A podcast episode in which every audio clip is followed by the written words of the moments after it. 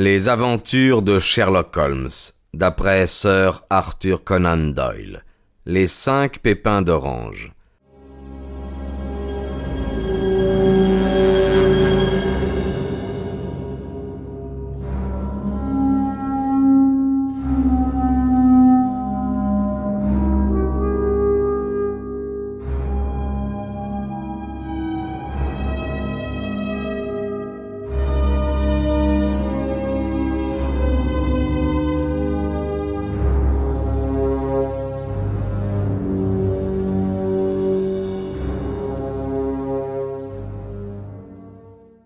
Et maintenant, considérons un autre point. Dans le cas de Pondichéry, sept semaines se sont écoulées entre la menace et son accomplissement. Dans le cas de Dundee, il n'y eut que trois ou quatre jours. Cela ne vous suggère-t-il rien? La distance est plus grande pour le voyageur, mais la lettre aussi est un plus grand parcours pour arriver. Ben, alors je ne vois pas il y a au moins une présomption que le vaisseau dans lequel se trouve l'homme, ou, les hommes, est un voilier. Il semble qu'ils aient toujours envoyé leur singulier avertissement ou avis avant de se mettre eux-mêmes en route pour leur mission. Vous voyez avec quelle rapidité l'action a suivi l'avis quand celui-ci est venu de Dundee. S'ils étaient venus de Pondichéry dans un steamer, ils seraient arrivés presque aussi vite que leur lettre. Mais en fait, sept semaines se sont écoulées, ce qui représentait la différence entre le courrier postal qui a apporté la lettre et le vaisseau à voile qui en a amené l'expéditeur. Ah oui, c'est possible. Mieux que cela, c'est probable. Et maintenant, vous voyez l'urgence fatale de ce nouveau cas, et pourquoi j'ai insisté auprès du jeune Openshaw pour qu'il prenne garde. Le coup a toujours été frappé à l'expiration du temps qu'il faut aux expéditeurs pour parcourir la distance. Mais cette fois-ci, la lettre vient de Londres et par conséquent, nous ne pouvons compter sur un délai. Grand Dieu, m'écriai-je, mais que peut signifier cette persécution impitoyable?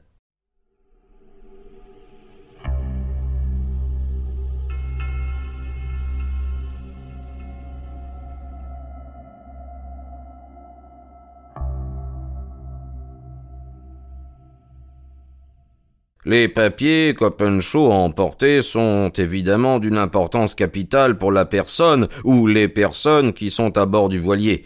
Il apparaît très clairement, je crois, qu'il doit y avoir plus d'un individu. Un homme seul n'aurait pu perpétrer ces deux crimes de façon à tromper le jury d'un coroner. Il faut pour cela qu'ils soient plusieurs et que ce soient des hommes résolus et qui ne manquent pas d'initiative. Leurs papiers il les leur faut, quel qu'en soit le détenteur, et cela vous montre que KKK cesse d'être les initiales d'un individu et devient le sigle d'une société. Mais de quelle société? Vous n'avez jamais entendu parler du Ku Klux Klan? Et Sherlock, se penchant en avant, baissait la voix. Jamais. Holmes tourna les pages du livre sur ses genoux. Voici, dit-il bientôt. Ku Klux Klan, nom dérivé d'une ressemblance imaginaire avec le bruit produit par un fusil qu'on arme. Cette terrible société secrète fut formée par quelques anciens soldats conférés dans les États du Sud après la guerre civile, et elle forma bien vite des branches locales dans différentes parties du pays, particulièrement dans le Tennessee, la Louisiane, les Carolines, la Géorgie et la Floride. Elle employait sa puissance à des fins politiques, principalement à terroriser les électeurs nègres et à assassiner ou à chasser du pays ceux qui étaient opposés à ses desseins.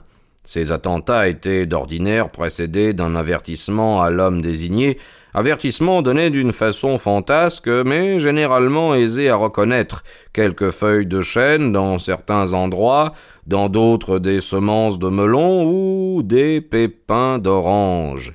Quand elle recevait ces avertissements, la victime pouvait ou bien renoncer ouvertement à ses opinions ou à sa façon de vivre, ou bien s'enfuir du pays. Si par bravade elle s'entêtait, la mort la surprenait infailliblement. En général, d'une façon étrange et imprévue. L'organisation de la société était si parfaite, ses méthodes si efficaces qu'on ne cite guère de personne qui ait réussi à la braver impunément ou de circonstance qui ait permis de déterminer avec certitude les auteurs d'un attentat. Pendant quelques années, cette organisation prospéra en dépit des efforts du gouvernement des États-Unis et des milieux les mieux intentionnés dans la communauté du Sud. Cependant, en l'année 1869, le mouvement s'éteignit assez brusquement, bien que, depuis lors, il y ait eu encore des sursauts spasmodiques. Vous remarquerez, dit Holmes en posant le volume, que cette soudaine éclipse de la société coïncide avec le moment où Openshaw est parti d'Amérique avec leurs papiers. Il se peut fort bien qu'il y ait là un rapport de cause à effet. Rien d'étonnant donc lui et les siens aient eu à leur trousse quelques-uns de ces implacables caractères.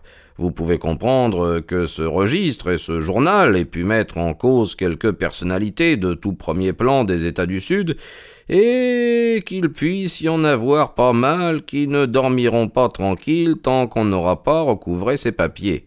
Alors, la page que nous avons vue est telle qu'on pouvait l'attendre. Si je me souviens bien, elle portait Envoyer les pépins à A, B, C, c'est-à-dire euh, l'avertissement de la société euh, leur a été adressé. Puis viennent les notes indiquant que A et B ont ou disparu ou quitté le pays, et enfin que C a reçu une visite dont j'en ai bien peur, le résultat a dû lui être funeste. Vous voyez, je pense, docteur, que nous pourrons projeter quelques lumières dans cette antre obscure, et je crois que la seule chance qu'ait le jeune Openshaw, en attendant, c'est de faire ce que je lui ai dit. Il n'y a pas d'autre chose à dire, pas autre chose à faire ce soir. Donnez-moi donc mon violon, et pendant une demi-heure tâchons d'oublier cette misérable époque et les agissements plus misérables encore des hommes, nos frères. Le temps s'était éclairci le matin, et le soleil brillait d'un éclat adouci à travers le voile imprécis qui restait tendu au-dessus de la grande ville. Sherlock Holmes était déjà en train de déjeuner quand je suis descendu. Vous m'excuserez, dit-il, de ne pas vous avoir attendu. J'ai devant moi, je le prévois, une journée copieusement occupée à étudier le cas du jeune Openshaw. Et quelle marche allez-vous suivre? Cela dépendra beaucoup des résultats de mes premières recherches. Il se peut qu'en fin de compte, je sois obligé d'aller à Orsam. Vous n'irez pas en premier lieu? Non, je recommencerai par la cité. Tiens, sonnez la servante vous apportera votre café. En attendant, je pris sur la table le journal non déplié encore et j'y jetai un coup d'œil. Mon regard s'arrêta sur un titre qui me fit passer un frisson dans le cœur. Holmes, m'écriai-je, vous arrivez trop tard. Ah, dit-il en posant sa tasse, j'en avais peur. Comment ça s'est-il passé? Sa voix était calme, mais je n'en voyais pas moins qu'il était profondément ému. Mes yeux sont tombés sur le nom d'Openshaw et sur le titre Une tragédie près du pont de Waterloo.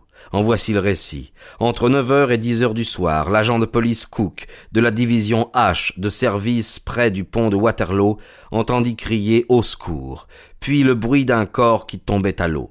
La nuit, extrêmement noire, et le temps orageux rendaient tout sauvetage impossible, malgré la bonne volonté de plusieurs passants.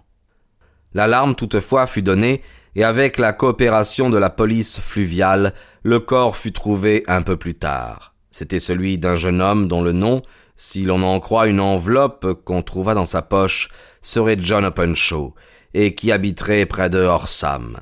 On suppose qu'il se hâtait afin d'attraper le dernier train qui part de la gare de Waterloo, et que dans sa précipitation et dans l'obscurité, il s'est trompé de chemin et s'est engagé sur l'un des petits débarcadères fluviaux d'où il est tombé. Le corps ne portait aucune trace de violence, et il ne fait pas de doute que le défunt a été la victime d'un malencontreux accident qui, espérons-le, attirera l'attention des autorités sur l'état fâcheux des débarcadères tout au long de la Tamise.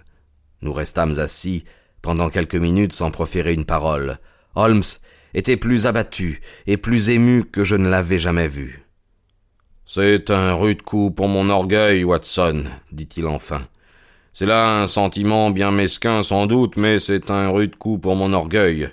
J'en fais désormais une affaire personnelle, et si Dieu me garde la santé, je mettrai la main sur cette bande. Pensez qu'il est venu chez moi pour que je l'aide, et que je l'ai envoyé à la mort. Il bondit de sa chaise, et incapable de dominer son agitation, il se mit à parcourir la pièce à grands pas. Ses joues ternes s'empourpraient, en même temps que ses longues mains maigres se serraient et se desserraient nerveusement.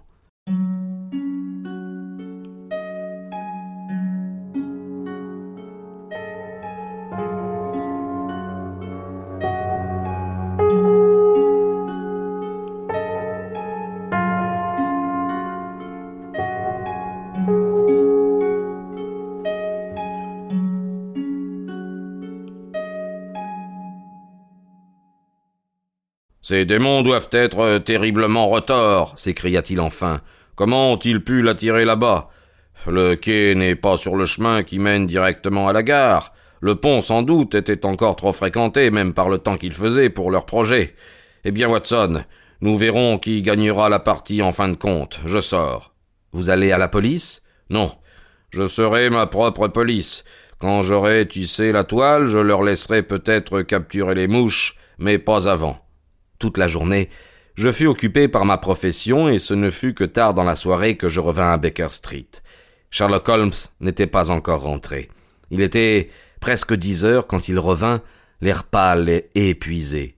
Il se dirigea vers le buffet et arrachant un morceau de pain à la miche, il le dévora, puis le fit suivre d'une grande gorgée d'eau. Vous avez faim, constatai-je. Je meurs de faim. Je n'y pensais plus. Je n'ai rien pris depuis le petit déjeuner. Rien Pas une bouchée. Je n'ai pas eu le temps d'y penser. Et avez-vous réussi? Fort bien. Vous avez une piste? Je les tiens dans le creux de ma main. Le jeune Openshaw ne restera pas longtemps sans être vengé.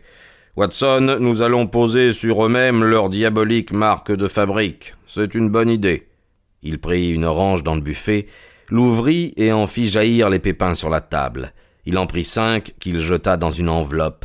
À l'intérieur du rabat, il écrivit SH pour JC. Il la cacheta et l'adressa au capitaine James Calhoun, trois mâts Lone Star, Savannah, Géorgie. Cette lettre l'attendra à son arrivée au port, dit-il en riant doucement. Elle lui vaudra sans doute une nuit blanche.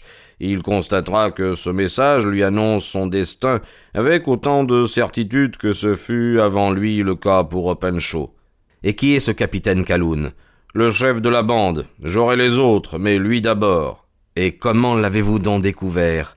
Il prit dans sa poche une grande feuille de papier, couverte de dates et de notes. J'ai passé toute la journée, dit-il, à suivre sur les registres de Lloyd et sur des collections de journaux tous les voyages postérieurs des navires qui ont fait escale à Pondichéry en janvier et en février 83. On en donnait comme y ayant stationné au cours de ces deux mois trente-six d'un bon tonnage. De ces trente-six, le Lone Star attira tout de suite mon attention, parce que, bien qu'on l'annonçât comme venant de Londres, son nom est celui que l'on donne à une province des États-Unis. Le Texas, je crois. Oh, je ne sais plus au juste laquelle, mais je savais que le vaisseau devait être d'origine américaine. Et alors, j'ai examiné le mouvement du port de Dundee, et quand j'ai trouvé que le trois-mâts Lone Star était là en janvier 83, mes soupçons se sont changés en certitude. Je me suis alors informé des vaisseaux qui étaient à présent à l'ancre dans le port de Londres. Et alors, le Lone Star est arrivé ici la semaine dernière. Je suis allé au dock Albert, et j'ai appris que ce trois-mâts avait descendu la rivière de bonne heure ce matin avec la marée. J'ai télégraphié à Gravesend, d'où l'on m'a répondu qu'il venait de passer, et comme le vent souffle d'est, je ne doute pas qu'il ne soit maintenant au-delà des Goodwins et non loin de l'île de White. Eh bien, qu'allez-vous faire alors? Oh, je les tiens.